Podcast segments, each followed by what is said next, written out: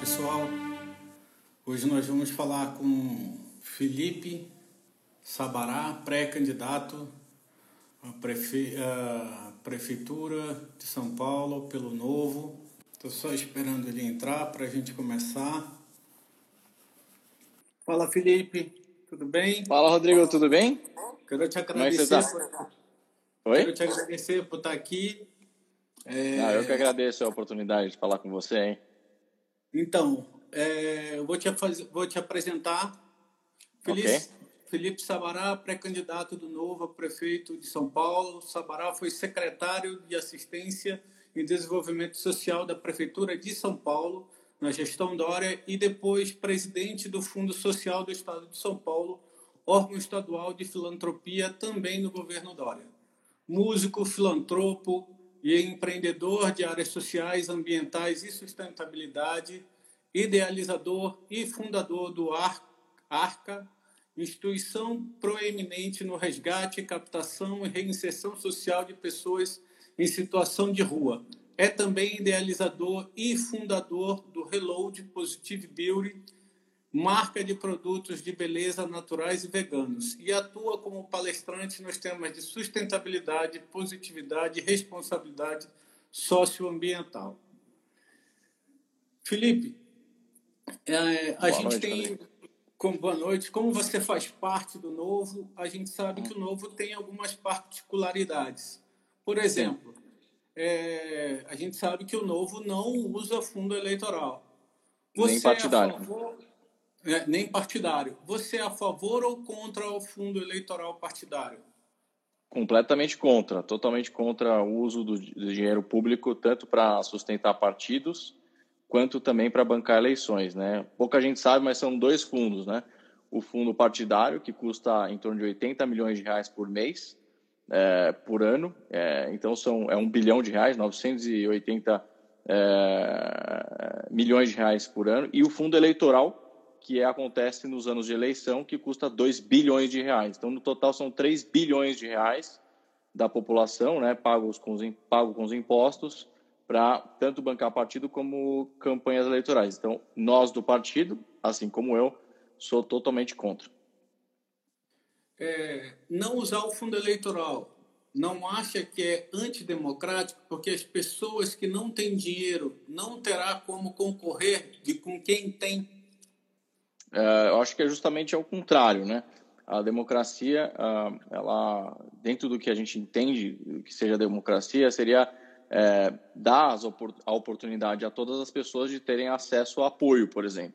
É, então, eu, eu acho muito menos democrático é, candidatos têm apo apoio de grandes ah, partidos, né, que se desenvolveram é, de, de maneiras duvidosas, inclusive, a, forma como esses partidos hoje, com grandes caciques políticos, inclusive, é, partidos foram crescendo e hoje esses partidos têm muito mais acesso a recursos do que pequenos partidos como o próprio Partido Novo, né, que hoje está com algo em torno de 50 mil filiados, é, mas é óbvio, né, como o próprio nome diz, que foi fundado em 2015.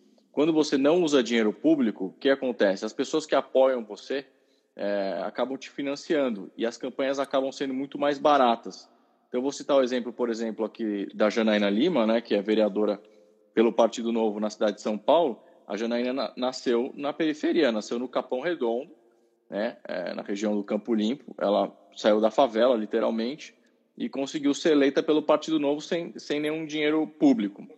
O que mostra que pessoas que vêm de, de situações mais vulneráveis e simples têm sim condição de fazerem uma campanha mais barata é, quando pessoas ah, apoiam de fato essas candidaturas. No caso dos grandes partidos, como eu disse, é, acaba sendo uma questão muito mais política. Os impostos da, de todo o Brasil são distribuídos, como eu disse, em, em 2 bilhões para 23 partidos, e esses recursos acabam ficando muito mais nos grandes partidos, que isso, na minha opinião, é exatamente o oposto do que se diz de ser democrático. Então, resumindo, eu acho muito mais democrático quando o dinheiro não é público. É, muita, muita teve, teve até. Quero mandar um abraço aí para o Moisés, para Franciele, para Ângela, para Francineide Leitão, para Vivi Freitas, para Dora, que sempre está me acompanhando aqui. É, a Ângela falou, o melhor pré-candidato de São Paulo que pode ter, falando para você. Agradeço é, aí a, o apoio. Estou vendo vários Freitas, amigos aqui também. A Vivi Freitas falou que você é, falou que você é Obrigado. A, o, o Rico falou melhor opção para a Prefeitura de São Paulo, aguardando a abertura de perguntas. Rico, já pode mandar que, vou, que eu separo Estamos aqui à disposição. Assim que, que você mandar, a Tatá, que foi minha aluna, falando melhor do marketing. Então, a Dora, como eu já falei, um beijão, sempre me acompanhando nas minhas redes aqui. E a Érica fala, pelo que eu entendi, o novo não é favorável à reeleição de políticos pelo mesmo cargo. O senhor não Uma foi vez. prefeito. Assim, o senhor não foi prefeito, mas já participou da estrutura da prefeitura. Não seria melhor Sim. concorrer a vereador? Tá bom, vou responder essa pergunta. É, bom, acho que primeiro vamos explicar só quais são as, as atribuições né, de um cargo de secretário quais são as atribuições de um cargo de vereador, né, legislativo, e quais são as atribuições de um cargo de prefeito. Então, vou começar pelo secretário. Né? O secretário, na verdade, ele é uh, um, como se fosse um gestor, né, como se fosse um CEO, né, é, um diretor executivo de uma empresa, só que ele, é, é, no caso, atua dentro de uma estrutura pública, dentro de um contexto e de um assunto específico. É, em São Paulo, infelizmente, nós temos 28 secretarias. Eu sou favorável a ter no máximo 10 secretarias. Eu sempre brinco, Rodrigo, que Jesus Cristo tinha 12 discípulos, né, 12 apóstolos, e o prefeito de São Paulo quer ter 28. Não dá. Não existe a possibilidade de um gestor público conseguir administrar 28 é, subordinados. Né? Então, é, eu sou contrário a mais de 10 secretarias, mas acabei sendo um dos secretários na época quando o João Dória foi prefeito de São Paulo. Então, a atribuição do secretário é justamente administrar esta pasta. A minha pasta era de assistência e desenvolvimento social. Basicamente, eu tomava conta de todos os serviços sociais do município, para todas as populações, desde a população de rua até os idosos, crianças, mulheres, pessoas com deficiência, população LGBT, todo tipo de uh, comorbidade e uh, vulnerabilidade social era parte da minha responsabilidade. Uma, uma, uma secretaria com mais ou menos uh, mil funcionários diretos e 16 mil indiretos, e um orçamento de 1,5 bilhões de reais por ano. É, e, e, o principal programa que eu criei foi o Trabalho Novo, que foi justamente um programa para geração de emprego para pessoas que estavam nas ruas. A gente revolucionou, a gente criou mais de 3.026 empregos, foram 3.030 empregos, é, para em 190 empresas, uh, para pessoas que estavam nas ruas e a gente conseguiu acolher e transformar a vida das pessoas por meio do emprego, que é uma, é uma pauta que eu carrego desde a minha adolescência. Né? Você citou aí Rodrigo da Arca, que foi um instituto que eu fundei, a Associação de Resgate à Cidadania por Amor à Humanidade, justamente uh, tem essa visão de dar emprego para quem está na rua, ao invés de dar somente um pão ali, a comida, o chocolate. É, a gente dá toda uma estrutura para a pessoa se tornar autônoma e não depender nem de ONGs, nem do próprio Estado, e a gente provou que funciona, né? Então, é, esse foi, por exemplo, um dos, um dos programas que eu criei quando fui secretário. Outro programa que eu criei foi o programa dos CTAs, dos Centros Temporários de Acolhimento. A gente tinha uma situação em São Paulo onde os albergues eram terríveis, ou seja, uma rejeição enorme da população é, em situação de rua de aceitar o acolhimento, e eu consegui construir 18 centros de acolhida sem nenhum dinheiro público, né, com doações privadas, sem contrapartida para as empresas e nos ajudou muito na empregabilidade, porque nesses centros a gente montou uh, espaços de qualificação emocional, profissional, né, acadêmica. Isso facilitou e é um espaço temporário, justamente para a pessoa não se acostumar com uh, justamente essa, essa, essa, essa ajuda. Tá aqui um, aproveitar e mandar um abraço para o Rodrigo Leite, que está nos assistindo, que é o atual presidente da ARCA, que é o instituto que eu fundei, uh, enfim, ao, ao longo da minha vida. Mas, uh, respondendo então à pergunta da. Como é que chama a pessoa? Érica. Esqueci o nome. Da Érica. Bom, então, o secretário faz isso. Eu contei um pouco do que eu fazia. O vereador, ele tem uma outra atribuição, uma atribuição legislativa. É, é uma atribuição de produzir e promover leis, é, dentro daquilo que o vereador entende que é bom para a cidade, e fiscalizar o trabalho do executivo. Fiscalizando o trabalho do executivo, passa pelo prefeito e por todos os cargos uh, no executivo, seja secretários, secretários adjuntos, chefes de gabinete, cargos em comissão e funcionários de uh, concursados, né? Então, eu já tive essa experiência no executivo, mas foi como um funcionário do prefeito. Então, eu era abaixo do prefeito. É um cargo exatamente abaixo do prefeito. O vereador ele faz outro trabalho, não é um trabalho é, de execução, é um trabalho de produção de leis e fiscalizar, que não tem muito a ver com o meu perfil. Eu não sou uma pessoa de ficar debatendo leis, né, ideias e, e, e, fiscalização. Eu sou muito mais de execução. Né? Por isso que na minha vida eu sempre trabalhei com empreendedorismo, seja na Arca, que eu comecei é, muito cedo, né? comecei acolhendo pessoas nas ruas das ruas na minha casa aos 13 anos, e a Reload, que é a empresa que eu montei, eu tinha 9 anos de idade, e que depois, quando eu fiquei maior de idade, eu acabei transformando essa empresa em uma realidade. Então, eu tenho muito mais um perfil de executor do que de legislador. Então, é, é automático para mim, é, que fui secretário, querer subir um cargo acima e, uh, e concorrer à prefeitura, né, que é o que eu estou tentando como pré-candidato. Então, para mim não faz sentido vereança, até porque o cargo de secretário ele é, ele é, ele é bem mais, uh, vamos dizer assim, complexo do que um cargo de um vereador. Não, não é que é melhor ou pior, ou mais ou menos importante, é diferente, é mais complexo, né? Então, como eu tive uma responsabilidade grande nessa secretaria, que na época era a quarta secretaria do, do município de São Paulo, em termos de tamanho e orçamento, eu entendo que eu tenho experiência suficiente para uh, eh, galgar aí um cargo eletivo no Poder Executivo de São Paulo. Acho que eu, acho que eu consegui responder. Sim, sim. Ah, tem uma outra Érica aqui que perguntou se você é do Novo. Eu disse sim, como eu apresentei no início, Érica, ele é do Novo, sim, Novo de São Paulo. A Érica 3064 perguntou. E teve uhum. o Lucas Pimenta perguntou, pergunta do Paulo Matias e por que ele foi reprovado. Hum, Se você tá. quiser responder, fique à vontade. Posso responder. Eu conheço, conheci o Paulo Matias quando eu fui secretário na prefeitura. Ele foi subprefeito de Pinheiros, né? Foi um, sub, um bom subprefeito, bem avaliado. Quando eu fui presidente do Fundo Social, ele foi vice, é, secretário adjunto, secretário executivo é, do Social do Governo do Estado. Então, eu tive um contato profissional com o Paulo Matias é uma pessoa que eu entendo que tinha lá a sua, a sua execução bem feita dentro daquilo que foi é, proposto. Agora, o, o, processo seletivo do Partido Novo ele leva em consideração vários fatores, né? Que não só a experiência, vamos dizer assim, é, de curricular em, em, em, cargos que a pessoa tem exercido. Tem outros fatores como adesão e aderência aos principais princípios do partido, é, tem é, é, comunicação, é, enfim, e principalmente essa questão de princípios com o partido. É, eu não sei exatamente qual foi o motivo exato da reprovação, porque o Partido Novo, a cláusula número um do processo seletivo é bem clara quando você se inscreve, é nós, do Partido Novo, não damos explicações do, que, do porquê você foi ou não reprovado.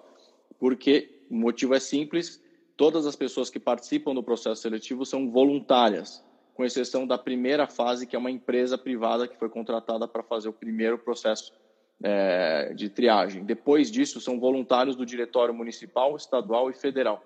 Isso para mais de 40 cidades no Brasil. Então, só, só em São Paulo, aqui no estado de São Paulo, foram é, dezenas de cidades. É, então, fica muito difícil passar feedback né, para todos os os concorrentes, porque não são só os aprovados, são milhares de pessoas que se inscrevem no processo seletivo.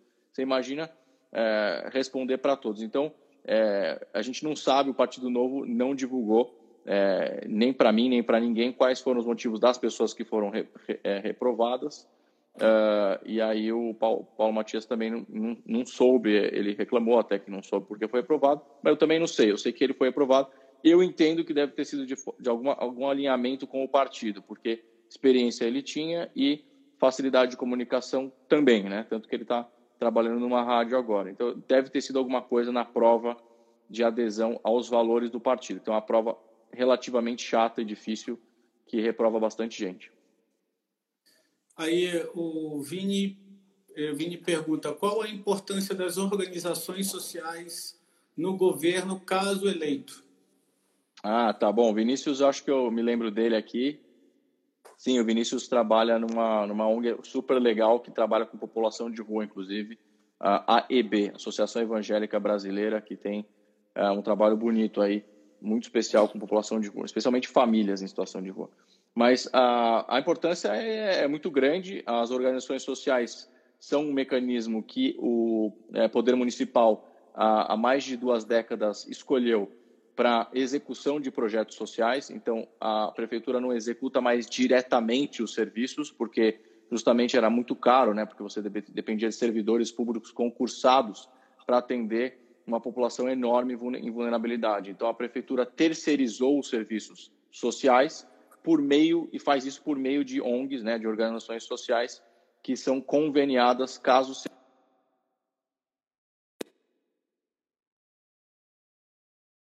é, eram em torno de 1.304 1.304 serviços sociais simultaneamente acontecendo na cidade. Imagina isso.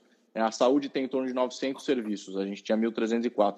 E as organizações sociais eram as responsáveis por executar uh, esse trabalho. Então, na minha opinião, é um, um método bom. Uh, a minha única, uh, vamos dizer assim, consideração seria que os contratos e convênios precisam ser mais bem, mais bem elaborados para justamente conseguir fazer uma diferença entre as boas organizações sociais e as más organizações sociais que inclusive desviam dinheiro uh, por vezes da prefeitura. Então, no caso da EB, que é uma organização social inclusive muito bem premiada, é uma associação boa, mas eu tive a oportunidade de conhecer organizações sociais ruins, inclusive descredenciei várias delas que nós, nas auditorias, pegamos irregularidades graves com dinheiro público. Então, a importância das organizações sociais é muito grande, mas, na minha opinião, a fiscalização precisa ser melhor.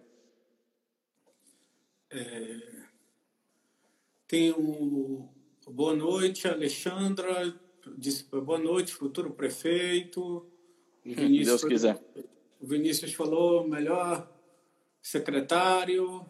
Obrigado. Obrigado. Ele, o Vinícius agradece. O Rico. Oh, o Ricuts aí está em todas as lives que eu faço. Obrigado aí pela, é, pela audiência. Pode já mandar a tua pergunta.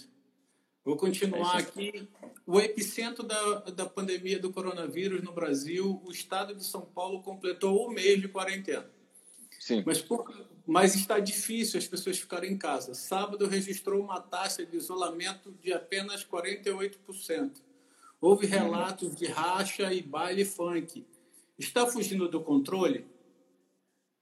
Bom, primeiro comentar um pouco do que eu vejo com a minha opinião sobre a atuação é, do prefeito de São Paulo. É, eu acho que a atuação está fraca, é, simplesmente pela falta de protagonismo. Eu sinto que o, o, o, pre, o prefeito de São Paulo sumiu, né? É, na minha opinião, ele ficou completamente na cola do governador, né? O governador é, que faz as suas coletivas de imprensa diárias na hora do almoço, né, meio dia e meia no Palácio Bandeirantes, e algumas vezes o, o prefeito vai, outras não. Ah, agora, ele mesmo fazer as coletivas, protagonismo, citar quantos leitos, quantos testes, um programa de abertura da economia de São Paulo, isso eu não vi acontecer. Então, é, eu acho, infelizmente, a gente tá, tem um prefeito que, por mais que seja uma pessoa legal, gente fina, eu gosto do, do Bruno Covas como pessoa física, na minha opinião, não tem uh, capacidade de gestão para uma cidade do tamanho de São Paulo, né? Caiu, acabou caindo no colo dele, ele era o vice. Uh, e aí, de novo, sem criticar ele como pessoa, mas como gestor, como administrador da cidade, eu acho que falta muita, muito pulso e falta muito, uh, muita, muita transparência, né? Aliás, mandar um abraço aqui para Marina Helena, que é aprovada no processo para ser minha vice, né? Então, que acabou de mandar um coraçãozinho laranja aí, que é a cor do nosso partido. Um abraço para ela. Ela que trabalhou com Paulo Guedes em Brasília, na área de privatizações, até fevereiro desse ano, e que fez um belíssimo trabalho e que agora está na nossa pré-campanha. E ela sempre fala isso também, sobre a transparência. Então, o que a gente sente falta aqui em São Paulo, no município, é transparência.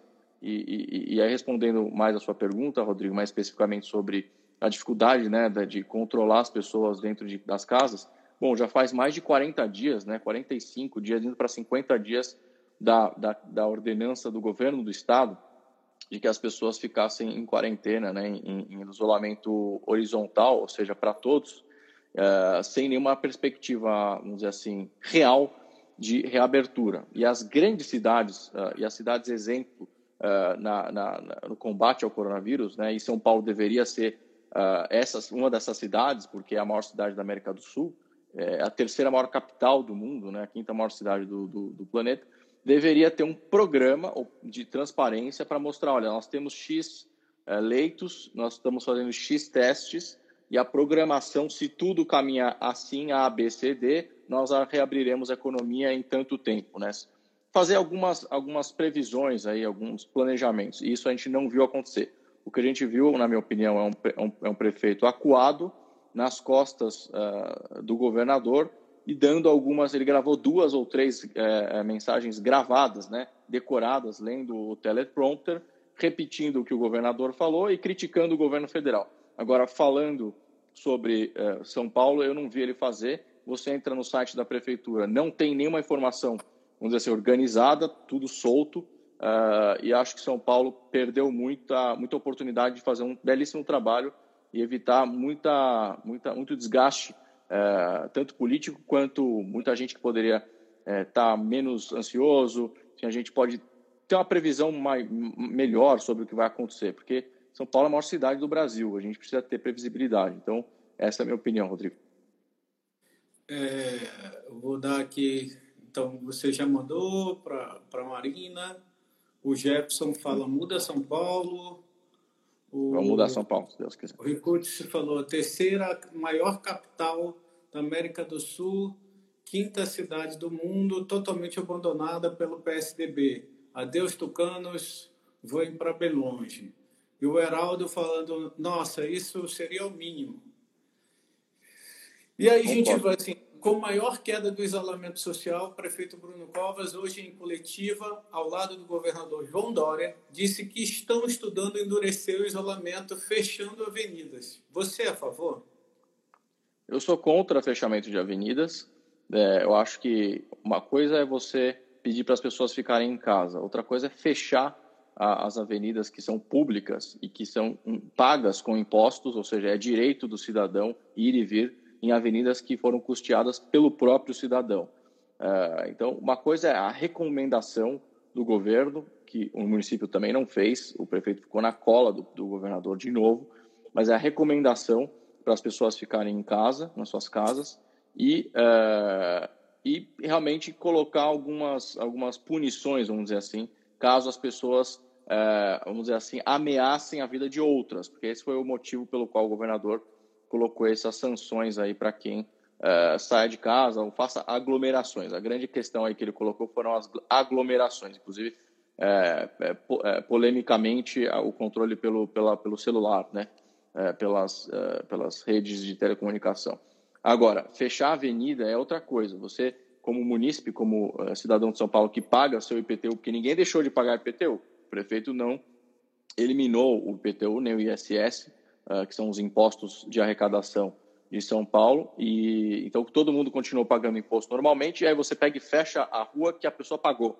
Não faz o menor sentido. Uma coisa é você fechar temporariamente por algum motivo a rua, porque precisa arrumar ou porque vai ter um evento. Outra coisa é fechar e evitar o direito das pessoas, tolir uh, o direito de ir e vir das pessoas por um motivo, sendo que você não está é, sendo 100% transparente uh, com o que está fazendo, seja em termos de leitos, seja em termos de testes.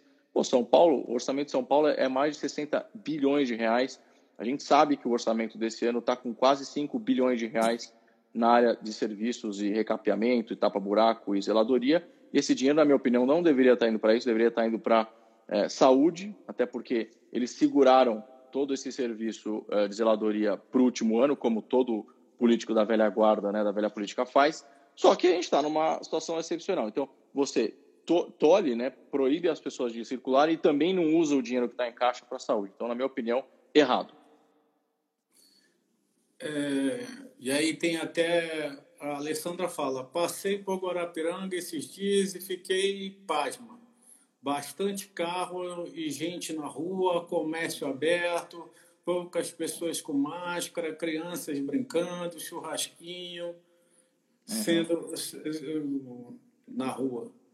E aí pois é. deveria é. ir abrindo aos poucos, fazendo por categoria, por região, o Heraldo fala. Sim. E aí vem o Ricucci fala, Felipe, com a quarentena a economia freou. Qual seria o projeto para retomar a economia com agilidade e incentivar o empreendedor paulistano? Mas segura aí um pouquinho, que eu vou fazer, que essa, essa pergunta tem a ver com o que eu vou fazer para ti. Isolamento versus economia. Não tem como fazer um paralelo? Que ações podem e devem ser colocadas em prática para ajudar a população que vem sofrendo diretamente? Quem perdeu o emprego, profissional liberal, quem vive de comissão. Você vê que é, é, tem muita gente prevendo ainda um isolamento de dois meses. Nós fizemos uma live semana passada com o governador é, o, é, Ronaldo Caiado e ele diz, olha, com o meu conhecimento de Pará. médico, com o meu conhecimento de médicos, teria, teria que ter mais dois meses para que pudesse sanar, para a gente poder começar a abrir. No teu caso, o isolamento concorre à economia e como poder fazer, como poderia ser feito você, como prefeito, o que poderia ser feito para ajudar essa população que está sofrendo? Bom, uh, a economia é bastante diversa em São Paulo, né? A gente, claro, claro que a gente tem mais comércio e serviços, né? O varejo, mas a gente também tem muito consumo, né? Então a indústria acaba sendo beneficiada pelo consumo em São Paulo. E a gente viu hoje, por exemplo, a Tereza Cristina, que é a ministra da Agricultura, dizendo que é, o Brasil está sendo abastecido com alimentos, que isso não acabou não caindo. Eu tenho acompanhado os números também da indústria alimentícia, caiu um pouco, mas continua é, razoavelmente estável é, esse setor. É, agora, isso se dá muito mais pelos, pelas fábricas que acabam estando, ficando muito mais pelo interior de São Paulo. Agora, a economia está girando, é, independentemente da, da, da paralisação, é, vamos dizer assim, do comércio e do varejo. Agora, caiu muito né? Tá girando, mas caiu muito, as pessoas tiveram que se adaptar.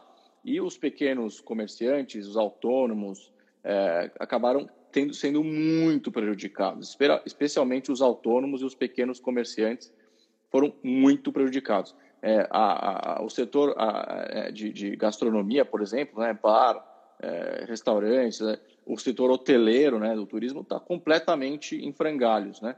Então, uh, existem economias que acabaram até crescendo, é, como foi o próprio supermercados, as vendas online, né? É, a Decathlon, por exemplo, é, fez um comunicado que no interior de São Paulo estão abrindo o quarto, né, do terceiro para o quarto armazém, é, de tanto que as pessoas estão comprando equipamentos de, de esporte para dentro de casa, né, de, de, de, academia, por exemplo. Então, tem setor que cresceu, mas muitos setores acabam sendo extremamente afetados, principalmente os setores urbanos, né, que comércio que, que, que acaba ficando na cidade. Então, na minha opinião, o, o, que o município deveria estar fazendo é comunicar leitos e testes. Por quê? Se o, se o, se o prefeito não está comunicando, provavelmente ou ele não sabe o que está acontecendo, ou existe algum outro motivo por trás. Né? Uh, vamos, vamos, vamos preferir uh, dizer que São Paulo não está conseguindo comprar teste ou que atras, atrasaram os testes, que, que, eu acho difícil. A gente já está há 45, quase 50 dias, eu, eu repito aqui, é, em quarentena, já daria para São Paulo ter testes disponíveis. É, repetindo, o que, que as cidades que conseguiram reabrir, as grandes cidades fizeram? Testaram muito, então conseguiram entender qual era a real situação dentro da cidade e, e, e, e comunicando quanto de leito é, estava disponível caso entrasse em colapso após uma pequena abertura. Na minha sugestão, é, na minha opinião, São Paulo já deveria ter feito isso, então está atrasada a cidade, para agora poder estar tá fazendo alguns testes de reaberturas e sentindo como é que os leitos iam se comportar, né? baseado nos testes. Agora, é, uma premissa depende da outra. Se você não tem testes, você não sabe a real situação. Então, São Paulo está numa sinuca de bico. Né? Hoje, o prefeito inaugurou um hospital que foi é, colaboração do setor privado, Gerdau, Einstein e outras empresas lá, lá no Mboi Mirim, que é uma, um bairro do, do, da periferia da extrema zona sul, extrema zona sul, uh, e que lá, então, vão ter mais 517 leitos para pessoas com Covid, né? Uh, ok, mas 517 é bom ou é ruim? A gente não sabe, porque não tem teste, não tem informação, a gente não sabe os números reais. Entra no site da prefeitura, não tem um portal de transparência. Então, eu, eu, o, que eu, o que eu acho que é, que é, que é absurdo, é, e eu falei isso desde o começo, o prefeito, na minha opinião, ah, se acuou, não teve protagonismo, ficou nas costas do governador e não fez o seu papel que deveria ser levantar as informações da cidade, fazer teste, levantar leitos e falar, olha, gente, se a gente abrir aqui, ali, a gente vai ter mais ou menos assim. E previsão, não dá para adivinhar, ninguém tem bola de cristal, mas pelo menos uh, atuar de forma mais proativa. Agora, com a atual situação sem informação, como é que a gente sabe quando que vai abrir? O prefeito não fala sobre isso. Aliás, o último vídeo que ele gravou foi sobre, sobre covas, justamente, sobre buracos e valas de cemitérios, né? Ou seja, como é que ele está melhorando a condição dos cemitérios e do sistema funerário, que é um absurdo. O cara está falando de mortes e de mortos e não está falando de como preservar a vida e a economia, a economia da cidade. Então, na minha opinião, São Paulo está atrasada e estou esperando para ver qual, qual, vai ser a, a, solução, porque se você não tem teste e não sabe quantos leitos tem, como é, como é que você faz um plano de abertura?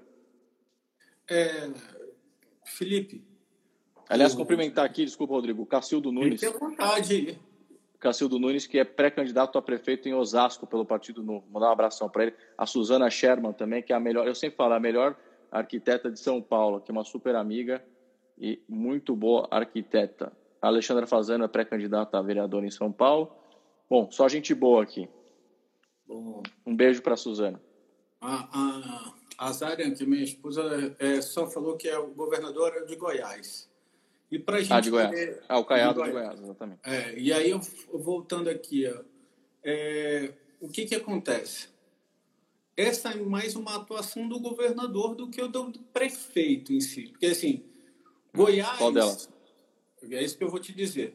Goiás foi, é exemplo para o país inteiro. É a curva mais achatada do país. Por quê? Quando ele, quando começou a ver como ele era médico, como ele é médico, o que, que ele fez? Já decretou isolamento. Porque ele já sabia que, via, que ia acontecer e ele conseguiu achatar. Nesse caso, se a gente começa a avaliar, é um erro duplo. É do governo e da prefeitura. Então é Sim. culpa do governo, porque se a gente começa a avaliar o, o, o Dória é culpado por ter feito o Bruno e é culpado por não ter tomado nenhuma ação?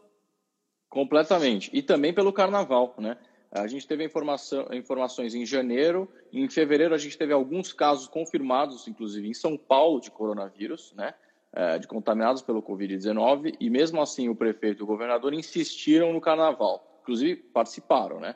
O prefeito foi ao carnaval no São Paulo, foi ao carnaval no Rio, o governador de São Paulo, carnaval em São Paulo, governador no Rio e em, na Bahia. Então, é, vários erros em sequência, mas para mim o principal erro foi é, São Paulo não ter tido protagonismo, Rodrigo, porque na hora que é assim, o prefeito não pode ficar dependendo só do governador. Vai para a imprensa, senta e fala: ó, São Paulo vai resolver isso aqui. Nós vamos fechar tudo agora no começo, vamos fazer teste, não vamos eliminar leitos. Mas o mais impressionante para mim é o quanto de recursos públicos não estão sendo colocados para cuidar da saúde estão dependendo simplesmente de recursos de doação privada. Vou, vou citar um, um, caso aqui. O governo do estado é, colocou como gastos para 645 municípios, Rodrigo, é o que está no portal da transparência até sexta-feira passada, 100 milhões de reais. Tá? A gente já tem aí uma informação de que doação privada chegou a 2 bi e 200 milhões de reais. 2 bilhões e 200 milhões de reais do setor privado.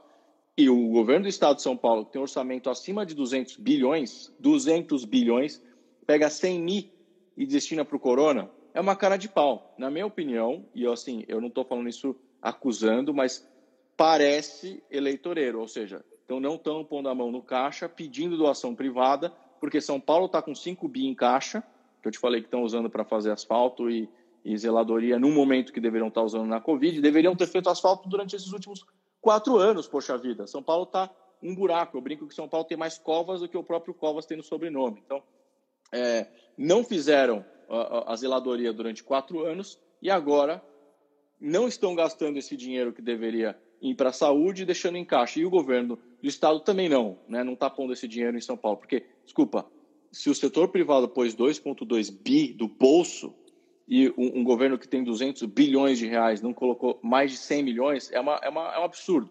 E, principalmente, não tem uh, a transparência. Né? É, pode ser que o governo tenha gastado mais, mas então coloca como transparência. Porque ou você tem só 100 mil ou você não tem transparência, não tem outra, outra opção. E é 100 mil do governo. A prefeitura não, não disponibilizou em nenhum portal quanto está investindo uh, é, com dinheiro público da prefeitura, que, de novo, tem um orçamento de mais 60 bi, é apertado, mas tem, né? Agora, a Marina Helena colocou aqui, fomentar o empreendedorismo, desburocratizando com, parcela, com parcerias e iniciativa privada. E treinamento e microcrédito, exatamente. Isso aí é, é ajuda o, o microempreendedor. O, o Ricutes até fez uma pergunta que eu botei na tela aqui, ó. Felipe, uhum. qual projeto você tem para incentivar os empreendedores paulistanos e incentivar a economia? Bom, tá aí, a Marina me ajudou na resposta. Exatamente, isso. fomentar o empreendedorismo. Aí tem vários, vários métodos de fazer isso. A microcrédito é um deles, treinamento, qualificação profissionalizante. É, que aí, comentando um pouco do que eu fiz no Fundo Social de São Paulo. Eu montei um programa lá chamado Praça da Cidadania, que justamente faz isso em periferias. Né? Monta escola de qualificação em containers, né? Na periferia, com ar-condicionado, com toda uma estrutura, em áreas baldias da periferia para ensinar as pessoas a se qualificarem e no final da capacitação libera o microcrédito para as pessoas montarem seus negócios na própria comunidade. Então, é, incentivar o empreendedorismo é justamente uh, ajudar na qualificação profissional e ajudar com o crédito, porque a maior parte das pessoas do pequeno microempreendedor está endividada, então precisa liberar crédito para as pessoas saindo do buraco. Eu vou botar mais outra pergunta aqui que mandaram. Só comentar aqui que o Ricuts falou que a ponte do Morumbi está um tapete. Engraçada essa perfumaria. Exatamente. A partir de abril, mais ou menos, comecinho de abril, eles começaram a recapear tudo. Aproveitaram que as pessoas estão em casa e estão recapeando. Agora, esse dinheiro é um dinheiro que deveria, na minha opinião, estar tá indo para a saúde desde sempre. Deveriam ter recapeado a cidade e não deixado do jeito que está é, nos últimos três anos. Eu estava na gestão, eu vi o quanto não foi gasto em buracos, em zeladoria, em calçadas, em nada. E agora, num ano atípico, onde o dinheiro deveria estar indo para a saúde, estão investindo em zeladoria. É, é inacreditável. O Vinícius é, botou aí, Felipe, você acha que São Paulo já entrou ou entrará em colapso com a saúde? Eu acho que São Paulo não entrou em colapso, inclusive está né, tá com leito sobrando. Uh, o problema é a falta de transparência e uh, de indicadores. Você não sabe quantas pessoas estão contaminadas os testes, cadê os testes? As grandes cidades, Nova York, é, como exemplo principal, testou. Agora, por que, que o, prefe... o prefeito não, não, comunica testes? Porque cadê os testes? Uma, uma, cidade com orçamento de 60 bi, com o setor privado querendo doar, comunica quantos testes estão sendo feitos, faz testes, vê qual é a real situação. A gente não sabe. Então, por enquanto, não está em colapso de saúde, porque está é, tá sobrando leito. Agora, será que a, reabrindo a economia vai entrar em colapso? Nós não sabemos, porque não tem dados, não tem transparência. Então, de novo, a grande, grande reclamação é falta de protagonismo e falta de transparência. Tem uma outra pergunta aqui que eu vou colocar para ti, é do Adriano, que é, você já falou um pouco, mas ele como dar maior apoio ao pequeno empresário? Estamos totalmente desamparados. Uhum. É, bom, na verdade aí tem uma função municipal, mas tem uma função estadual e federal também, né? O Paulo Guedes liberou aí uma série de uh, ajudas, de pacotes de ajudas aos pequenos empreendedores, né? Primeiro liberou 600 reais para pessoas uh, autônomas, inclusive também, é, 1.200 para famílias e tal, para mães é, solteira, solteiras, uh, e uma série de benefícios por meio de bancos, por meio da Caixa, você tem o governo do estado por meio do Desenvolve São Paulo, que é o banco estadual, que está liberando uma série de créditos, que aí tem o microcrédito que vai até 50 mil reais de, de, de empréstimo, de 50 mil reais até um milhão é outro empréstimo, e você tem acima de um milhão, né? É 0,47% de juros até 50 mil, 1,27 de 50 mil a 1 milhão, e aí 2,40 e pouco acima de 1 milhão. Então, existem aí os os, uh, as, os pacotes de incentivos que estão sendo liberados. Nesse, então, uma coisa é nesse momento de pandemia, que aí você tem que acessar, se você é um microempreendedor ou um autônomo, acessar esses benefícios Uh, mais fácil, mais fácil é por meio da Caixa, né, Caixa Econômica, então você pode acessar o seu gerente de banco e entrar no site da Caixa e ver lá os pacotes que foram liberados. E aí o governo do estado tem a desenvolve uh, e o município não está fazendo nada, né? O que a gente está vendo aí é uma secretaria de desenvolvimento econômico completamente largada. Aliás, essa secretaria nunca fez muita coisa mesmo. Uma secretaria do trabalho que não gera emprego, é, promove aí entrevista de emprego, mas na verdade quem emprega é o setor privado. Então é, infelizmente, eu vejo que o município está fazendo um papel pífio, de novo, né? É, principalmente na, na geração de emprego. Tanto o próprio programa que eu criei quando fui secretário, que é o Trabalho Novo, foi descontinuado. O programa que eu citei aqui, que a gente empregou mais de 3 mil moradores de rua, Rodrigo, foi descontinuado depois que eu saí da secretaria. Aí você me pergunta por quê? Como assim? Pois é, também não sei. É, sendo que não tinha gasto público, era 100% financiado pelo setor privado e gerou mais de 3 mil empregos o ministro de Desenvolvimento Social do Donald Trump veio para o Brasil para se encontrar comigo, para entender como é que a gente tinha feito esse programa. Então, é, na verdade, a gente tem o SEBRAE, que tem atuação estadual, federal e municipal, que está dando suporte, mas o prefeito poderia estar fazendo muito mais. Mas como ele não vai para a imprensa, não dá coletiva, é, o site da, da prefeitura está uma, uma aberração, né? É só entrar, entra no site da prefeitura de São Paulo e ver se você entende alguma coisa que está lá. Está tudo bagunçado. Então, infelizmente, falta protagonismo e transparência da Prefeitura de São Paulo. Tem mais perguntas, eu vou colocar aqui também. É... O Vinícius perguntou novamente: temos uma prefeitura ineficiente. Será que São Paulo aguenta até a próxima eleição? Ah, aguentar, aguenta, porque, por incrível que pareça, as pessoas reclamam muito dos servidores, né, dos concursados mas tem muita gente boa. Eu convivi com muito servidor público excelente, que são as pessoas que permanecem, né? Troca a gestão, elas continuam. Claro que tem os ruins, uh, que não vão trabalhar, que chegam atrasados, que fazem corpo mole, porque tem aí os seus, a sua garantia, né? Estabilidade. É, por isso que nós propomos também uma reforma administrativa para melhorar e, e, e, valorizar os bons servidores e punir os maus servidores. Mas eu acredito que aguenta sim, a gente não sabe se a data da eleição vai mudar, se vai permanecer 4 de outubro ou se vai ser adiada, parece que vai manter mesmo. Eu acho que aguenta, mas chega em frangalhos, né? Já está, porque justamente é isso, né? É, é a velha política, né? É, não, guarda, faz caixa para chegar na véspera da eleição e asfaltar e pintar guia e cortar árvore para fingir que está tudo bem. A gente sabe que não está nada bem a cidade. Tem mais outra pergunta que eu vou colocar aqui para a gente ver o. Teve alguém que fez uma pergunta sobre. Ah, o Ramon perguntou: fale, por favor, sobre o plano diretor de São Paulo. E aí eu gostaria que você falasse o porquê, a, importância do plano diretor. Ah. Bom, a gente tem estudado bastante, aproveitar, aproveitado esse momento de é, pandemia aí para estudar bastante o plano de governo. Quem operacionalmente está responsável é, no dia a dia é a Marina Helena, minha, minha pré-candidata a vice, que até estava aqui na live com a gente. Uh, então, são mais de cinco reuniões diárias, né, ou em média, em torno de cinco reuniões diárias com especialistas, divididas nas plataformas que a gente está estudando. Né? Então, uh, esse plano de governo que a gente está trabalhando, ele tem como premissas, principalmente, tornar a cidade mais eficiente por meio uh, de plataformas. Ou seja, ao invés da gente ter 28 secretarias, de novo, não dá para o prefeito atender 28 secretários, e aí então o prefeito não tem noção do que está acontecendo na cidade.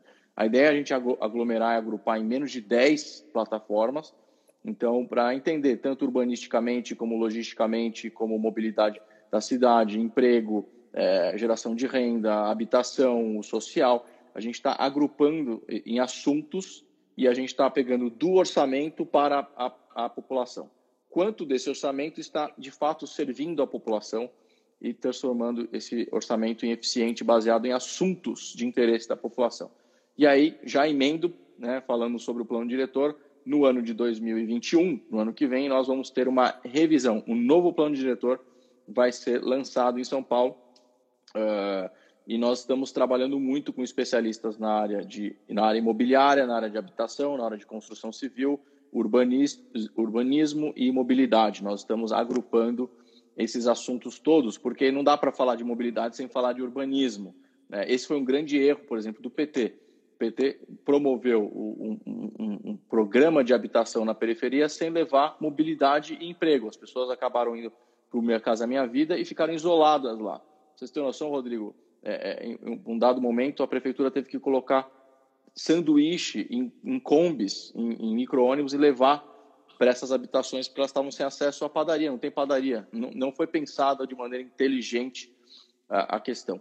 E o plano de, de, de diretor, é, na nossa opinião, ele foi mal feito também porque é, não fomenta, não ajuda, não apoia o empreendedorismo na área de construção civil, que justamente é o que barateia a habitação no centro da cidade. Então, o adensamento da cidade, é, para a gente conseguir adensar mais, como as, as boas cidades mais modernas fizeram, é, esse adensamento passa por uma aprovação que o plano diretor é, justamente coloca. Então, nós estamos em cima, é, detalhadamente, com é, o Secov, a Abrainc, é, a PEOP e outros, outros organismos aí que são muito conhecedores do plano diretor, para a gente desenvolver uma proposta que justamente tanto valorize quem mora na ponta, para a pessoa ter uma qualidade de vida melhor na ponta, com emprego, com empreendedorismo, com microcrédito, com mobilidade, com urbanização da periferia, mas também com adensamento. São as duas coisas. A Marina Helena falou aqui, vida urbana, exatamente, que é uma plataforma que a gente está construindo para melhorar o adensamento para quem quer morar aqui e melhorar a qualidade de vida de quem está morando na ponta, porque São Paulo já se espalhou. Né? A gente precisa melhorar a qualidade de vida de quem já está vivendo nas pontas, mas também dá para adensar e baratear o custo da, da moradia, fomentando o desenvolvimento de novas construções e de retrofits e tudo. Da maneira como o plano diretor está hoje, é, impede o empreendedor na área de habitação e construção de melhorar né, os seus empreendimentos, seus negócios, fica caro e acaba que, uh, para quem mora em São Paulo, também fica muito caro, por exemplo, o centro da cidade, que é uma pena, né? O centro da cidade de São Paulo poderia ser um lugar maravilhoso para se viver, mas o plano diretor e também o tombamento, que é importante, né? mas a gente entende o Compresp e o Condefat são órgãos importantes na proteção do patrimônio, da história, né, do histórico, mas precisa dar uma flexibilizada e trabalhar com mais uh, eficácia, na nossa opinião. É, o Vinícius perguntou: a cobrança do legislativo melhoraria a ineficiência da Prefeitura de São Paulo? Na verdade, eleger melhores vereadores com certeza ajudaria muito, porque uh, muito, muito, muitas das, dos muitos empecilhos que a gente sofre no desenvolvimento da cidade passam por leis mal feitas, leis retrógradas, leis antigas uh, que precisam ser revisadas e revogadas. Muitas dessas precisam ser revogadas para que as leis uh, sejam equivalentes ao momento atual né, de São Paulo. A gente tem lei é, da década de, de, de 20, de 30, de 40, que hoje impedem que São Paulo se torne uma cidade moderna e tem que ser moderna. São Paulo é a maior cidade do, do Brasil. Então, uh, com certeza, ter bons vereadores, bons legisladores em São Paulo ajuda muito a cidade. O Doug Pimenta ele pergunta: Sabará, quem serão seus secretários? Já tem algum uhum. nome? Bom, como é que a gente está fazendo? A Marina Helena, que está aqui, uh, nos assistindo, que é, que é a nossa pré-candidata a vice, aliás, uh, competentíssima, é, ela está coordenando operacionalmente o plano de governo. Eu tenho participado também, mas ela tem é, organizado os especialistas. Então a gente pegou muita gente boa e tem muita gente vindo atrás, se oferecendo em todas as áreas que a gente mencionou e outras também, como educação, saúde, eu já mencionei mobilidade, urbanização, é, aqui é, a parte de gestão digitalização, uh, enfim, muita coisa aí que a gente está trabalhando, segurança. Uh, então, uh, como é que nós estamos fazendo? Nós abrimos um processo seletivo, por enquanto ainda informal, mas ele está valendo, né, tanto para mim como para minha né, pré-candidata vice, que é a Marina Helena. Os melhores coordenadores do nosso plano estão concorrendo ao cargo de secretariado. Por que nós estamos fazendo assim? Porque quem está participando já está entendendo, né? A gente já está pesquisando, a gente já está indo atrás, já estamos planejando inovação. Essas pessoas são, seriam excelentes candidatos a secretariado, né? Até porque vão ser menos de 10 secretarias, com certeza.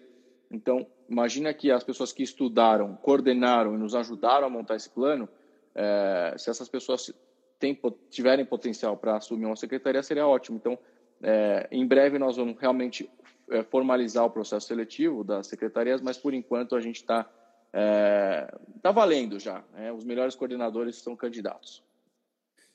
É, você falou que seria pô, menos de 10 é, secretarias. Com certeza. Quais Com seriam? certeza. Hum. Bom, no primeiro momento a gente está planejando agrupar, né? É, não está finalizado ainda, tem muita coisa que a gente está ainda em, em, em, fase embrionária, mas basicamente é agrupar por assunto, né? Eu vou citar aqui alguns exemplos. É, esporte. Esporte, é, a prática de esporte, ela tem muito mais a ver com prevenção na saúde, né? Do que com um atleta profissional, né? É, tem uma estimativa aí que nos Estados Unidos, entre 3 a 5% da população que pratica esporte se torna atleta profissional. Né? Isso porque nos Estados Unidos o nível de prática de esporte é muito elevado, é muito mais do que aqui, maior do que aqui. É, até pela condição dos parques, das praças, das universidades, das escolas, das famílias, dos bairros. Né? Então, tem uma estrutura muito melhor e o último dado que eu tive é que de 3 a 5% tornam atletas profissionais. Aqui, aqui no Brasil, a estimativa é de 0,1% da população que pratica esporte.